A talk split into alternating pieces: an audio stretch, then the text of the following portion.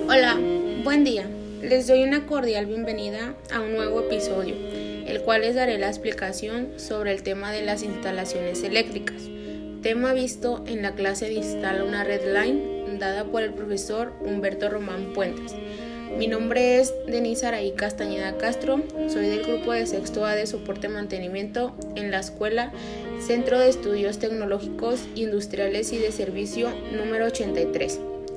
¿Qué son las condiciones eléctricas? Se denomina instalaciones eléctricas a los circuitos eléctricos que con los componentes que lo conforman, como conductores, equipos, máquinas y aparatos, establece un sistema eléctrico que se utiliza para la generación, transformación y distribución final de la energía eléctrica para sus distintos usos.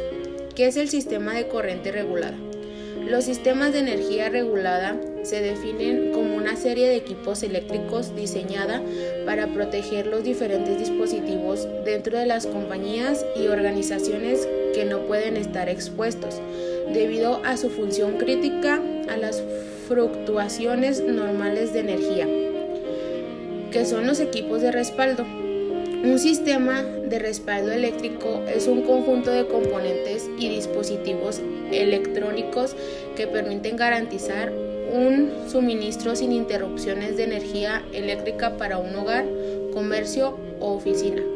Ambas funcionan para mejorar la calidad de la energía eléctrica, que llega a las descargas, filtraciones subidas y bajadas de tensión, y eliminando armónicos de la red en el caso de usar corriente alterna.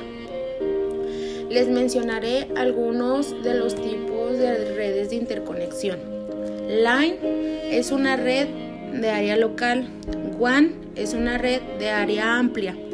MAN es una red de área metropolitana y SAN es una red de área de almacenamiento. Este trabajo tiene el concepto de que sepan un poco de las condiciones eléctricas y cada cosa en las que se manejan. Gracias por la atención y que tengan un muy buen día.